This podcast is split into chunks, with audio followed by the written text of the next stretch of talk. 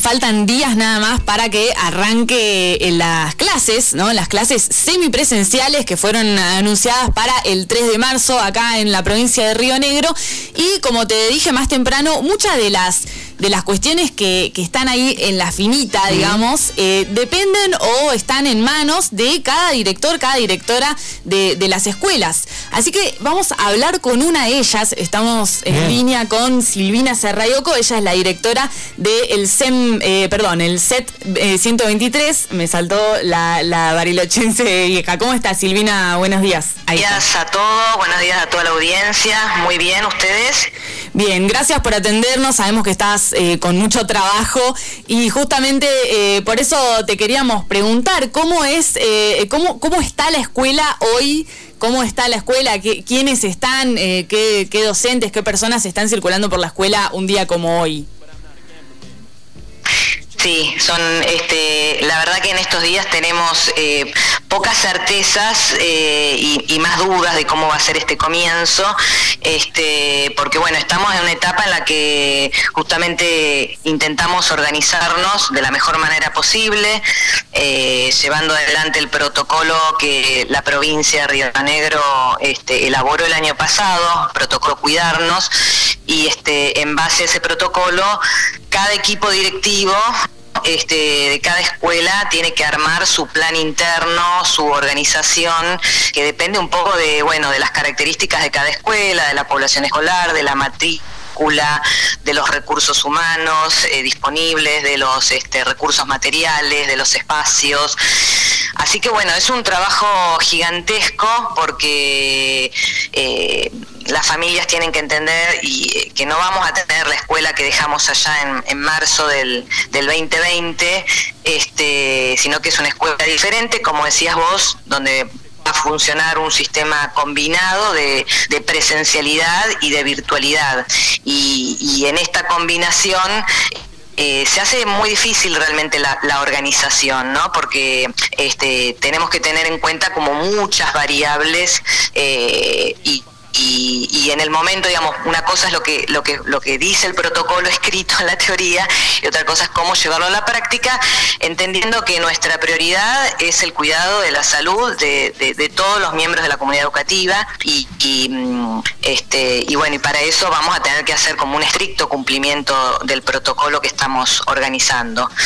Este, hay mucha, hay gente, digamos, estamos viniendo a, las escuelas eh, de manera gradual, eh, eh, por grupos, este, por cargos, cada uno delimitando sus espacios de trabajo, haciendo las demarcaciones en las aulas, este, en los laboratorios, en las bibliotecas, bueno, en cada uno de los espacios, ¿no? Y, bueno, y tratamos de que eso sea gradual justamente para no convocar a, todo el personal juntos, entonces eh, combinamos también entre reuniones virtuales, con, equipos de coordinadoras o con tutoras, esto con personal docente y, bueno, y después algunos los hacemos venir también de manera presencial para que puedan ayudar también la organización acá en la escuela, porque el, el, comienzo es inminente y todavía quedan muchas cuestiones de organización pendientes, ¿no?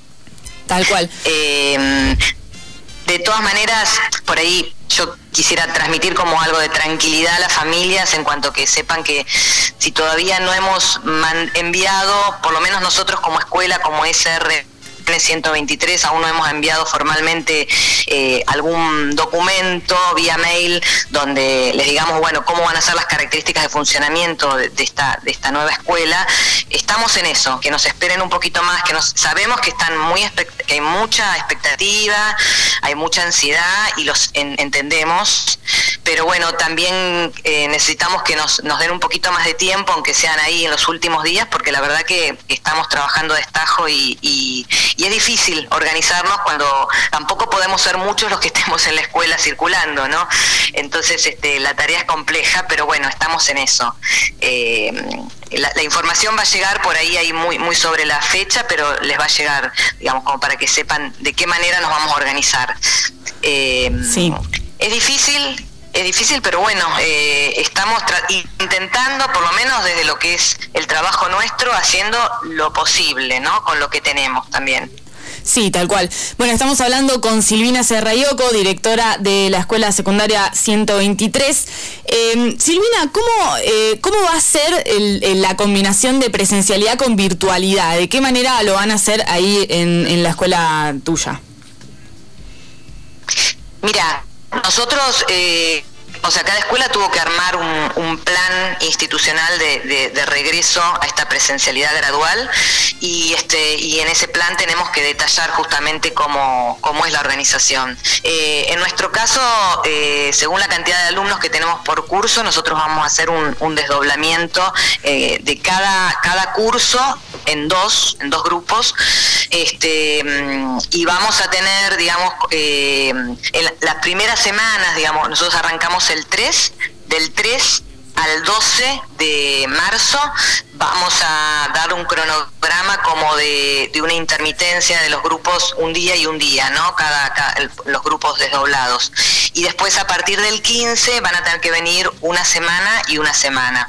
Todo ese organigrama les va a llegar a la familia sabiendo qué grupo tiene que venir cada día. Este, pero bueno, e, es lo que todavía estamos ajustando estos últimos días. Em, hay algunas escuelas que tienen que desdoblarlo en tres grupos, porque por ahí los, los, cursos son más numerosos, ¿no? Nosotros no podemos tener más de 13 o nuestra escuela, por lo menos según los metros cuadrados de, de cada aula, no podemos tener más de 13 o 14 alumnos por aula.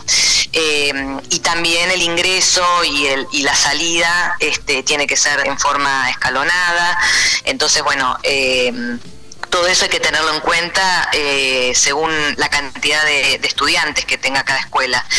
nosotros, ya te digo, vamos a hacer grupos, así un desdoblamiento de, en dos grupos este y, y, la idea bueno es que el personal digamos esté a cargo siempre haya un docente en el aula y después docentes en otros espacios este, tratando de justamente de, trabajar en lo que es la conciencia eh, en, los estudiantes que entiendan por qué tenemos que eh, eh, mantener el distanciamiento todo el tiempo el, barbijo colocado correctamente.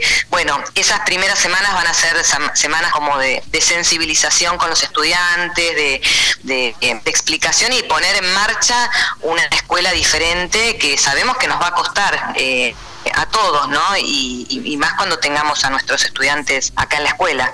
Sí, que además obviamente no se va a hacer una adaptación de un día para el otro mágicamente, claro, es un, lleva un tiempo para, adaptarse.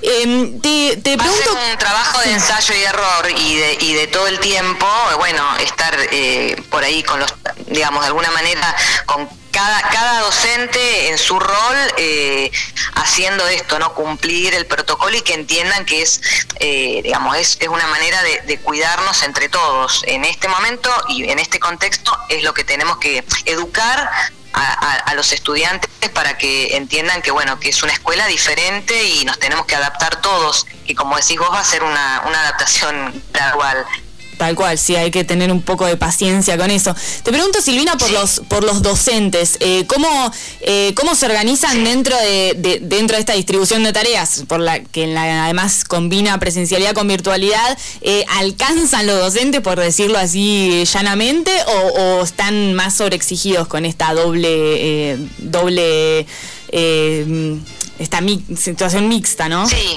sistema, sistema. Sí. Mira, en realidad nosotros no tenemos eh, muchos docentes dispensados, que la dispensa es justamente lo que les otorga la, digamos, la posibilidad de trabajar en forma virtual, no, digamos, los exime de venir a presencialidad, eh, pero sí tienen que seguir trabajando de manera remota y son solamente aquellos docentes que tengan alguna situación de, digamos, son pacientes de riesgo o, o mayores de 60 años, que bueno, con certificado médico que lo acredite, que se considere que es paciente de riesgo, bueno, este, está dispensado de venir a la escuela de manera presencial. En esos casos, en algunos casos sí se nos complica porque bueno, por ahí hay áreas que tenemos por ahí pocos docentes y donde tenemos dos dispensados eh, es difícil porque bueno, ahí el resto de los compañeros tienen que cubrir la presencialidad de los docentes que están dispensados y que van a seguir trabajando de manera virtual porque esto que yo te decía, el organigrama que, que, estamos diseñando es una semana de presencialidad y la otra semana de virtualidad, ¿no? o sea, el grupo, los grupos que arrancan la primera semana presencial, en la segunda semana siguen el trabajo virtual nosotros a través del Classroom o de los grupos de WhatsApp. Eh, y así sucesivamente. Entonces, bueno, los profesores van a tener que también ir alternando su trabajo de manera presencial y de manera virtual cuando les corresponda. Y sí, hay una sobrecarga, sobre todo porque el trabajo virtual eh, excede horarios, momentos, espacios. Este, bueno, los chicos se comunican cuando pueden y, por ahí no hay mucho respeto de los horarios, ¿no? Como, como en la presencialidad. Entonces, eh, sí, van a estar, eso también lo vamos a ir viendo en la medida que, que, arranquemos y vamos a ver cómo, cómo se va organizando para que no sea realmente una cuestión excesiva, ¿no?